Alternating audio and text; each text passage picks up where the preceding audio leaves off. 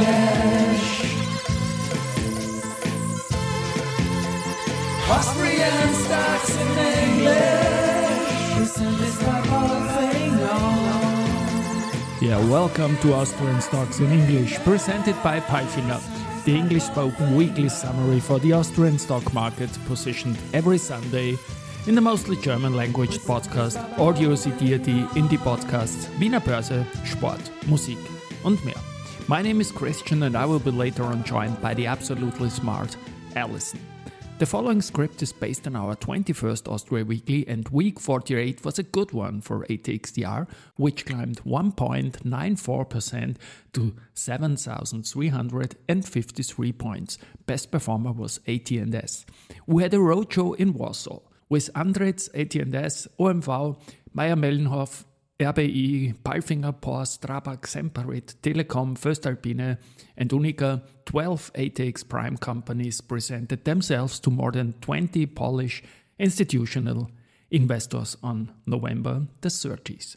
Property and retail giant Signa, listed only with bonds on the Vienna Stock Exchange, declared insolvency on Wednesday after last ditch attempts to secure fresh funding failed. News came from Vienna Insurance Group, Valneva, Frequentis, Warimpex, Wolftank, CA Immo, Immofinanz, VIG, S Immo, and Andritz. Spoken now by the absolutely smart.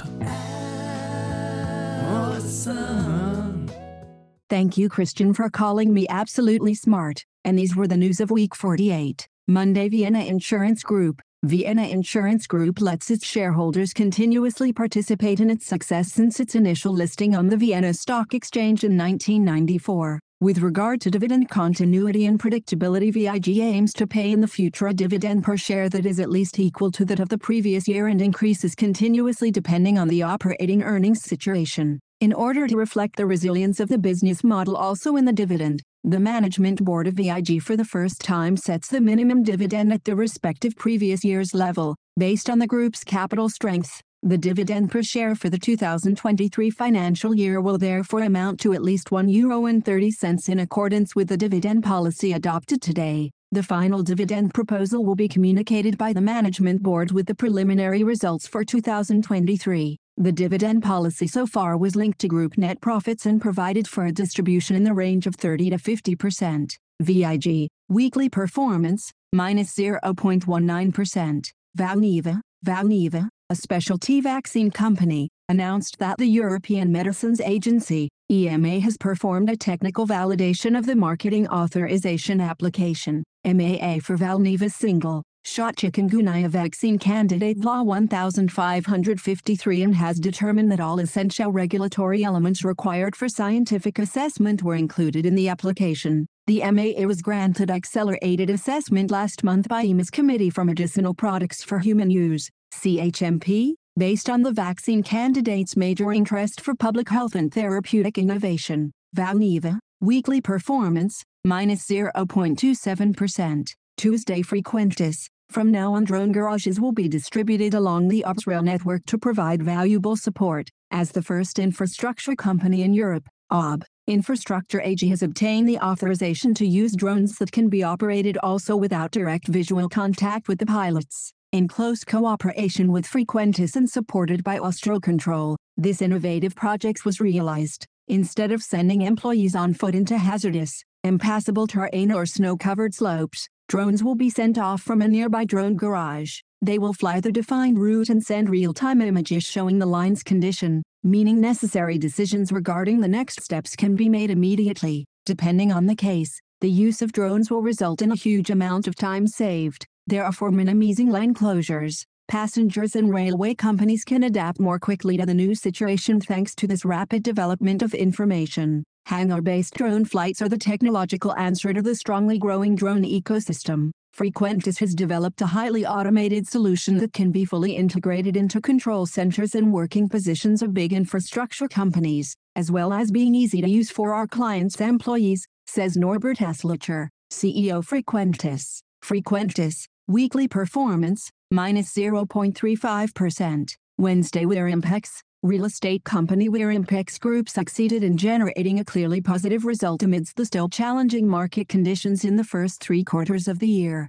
Operating business remained strong, with a 16% increase in revenue and a 5% improvement in EBITDA, after depreciation, amortization, and property valuations. This resulted in a profit for the period of 3.2 million euros, down from 13.6 million euros in the prior year period. The focus of recent business activities has been on the successful adoption of a new zoning plan for office and commercial property developments in Darmstadt as well as the completion of Mogilska 35 office in Krakow after the reporting date. Our long-standing strategy allows us to retain the necessary flexibility and the long-term stability even amidst challenging market conditions, to excel at getting real estate projects off the ground and successfully implementing them, commented Warimpex CEO Franz Jurkowitsch. As a result, we are able to present another clearly positive result for the first three quarters of 2023. Warimpex, weekly performance, minus 2.78%. S IMMO,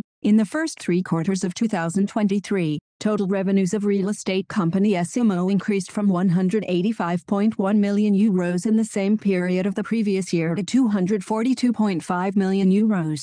This increase is mainly due to acquisitions of leased properties in C. Rental income amounted to 142.8 million euros, Q3 2022 112.7 million euros.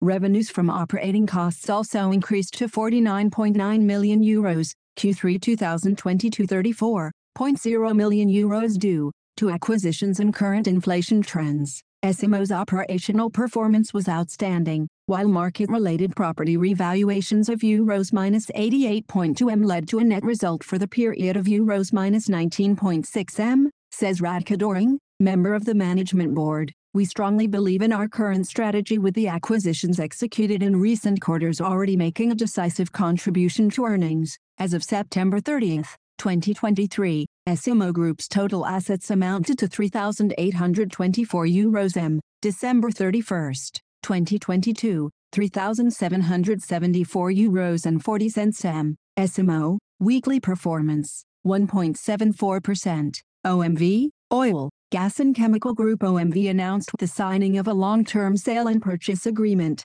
SPA, with U.S.-based company Cheniere Energy, Incorporated covering the supply of up to 850,000 tons per annum of liquefied natural gas LNG, beginning in late 2029. Under the terms of the agreement, Cheniere will provide OMV up to 12 cargoes per year of LNG, which will be received and regasified through the Gate LNG terminal in Rotterdam, the Netherlands, where OMV holds long-term regasification capacities. The contractual price for LNG is linked to the TTF index. Berislav Gašo, Executive Vice President for OMV Energy Business, said, OMV has made another significant step in diversifying and safeguarding alternative non-Russian gas supply sources for its customers in the long term. OMV, weekly performance, minus 2.06%. FACC, as of January 1, 2024, Martina Hamadinger will be responsible for human resources at aerospace supplier FACC AG.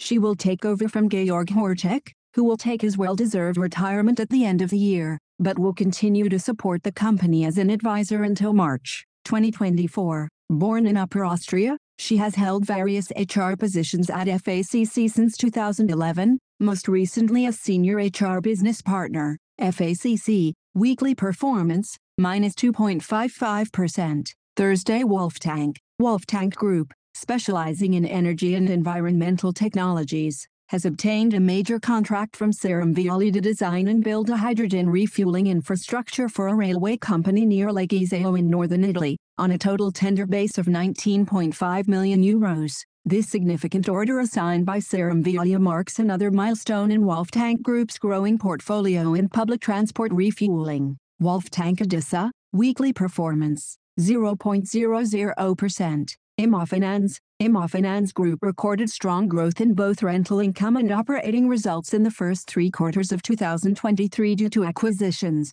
the full consolidation of S IMMO and successful asset management. Rental income rose by 79.4% year-on-year to 389.2 million euros. The results of asset management, at 323.7 million euros, were even 92.2% higher than in the previous year. The results of operations increased to 209.1 million euros and sustainable FFO1 from the standing investment business more than doubled to 214.4 million euros. The results show that we are in a resilient position and are operating successfully with our strategy. Despite the challenging market environment, we performed strongly with acquisitions, the full consolidation of S IMMO and our asset management and recorded significant growth in all operating key figures. We also continue to improve our financial basis, which puts us in a solid position for the future, says Radka Döring, member of the Immofinanz Executive Board. Immofinanz, weekly performance,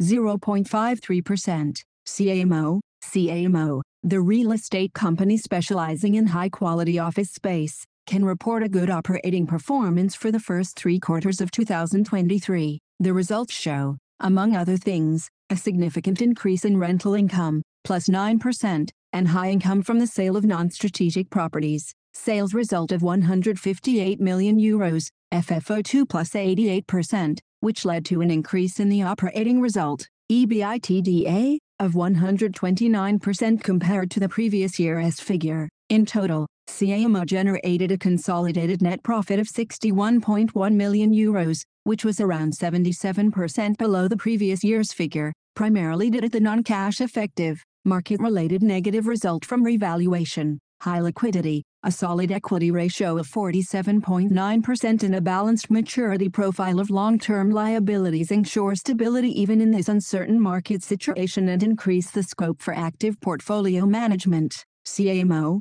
weekly performance, 3.39%. VIG, Vienna Insurance Group, VIG generated a total premium volume of 10,619 euros million over the first three quarters. This equates to an 11.4% increase year-on-year. A significant increase in premiums was achieved in all segments. The group's solvency ratio at the end of the third quarter of 2023 was 303.8% including transitional measures, and thus increased further compared to 282% in the first half of 2023. VIG is confident that the group will achieve profit before taxes at the upper end of the 700 euro 750 million range for 2023 as a whole. VIG, weekly performance, minus 0.19%. Friday S IMMO, real estate company S IMMO AG concluded the disposal of the Eurocenter office building in Zagreb, Croatia. In addition to offices, the Eurocenter also includes a bank branch and a cafe and has a gross lettable area of around 9,000 meters to the power of 2.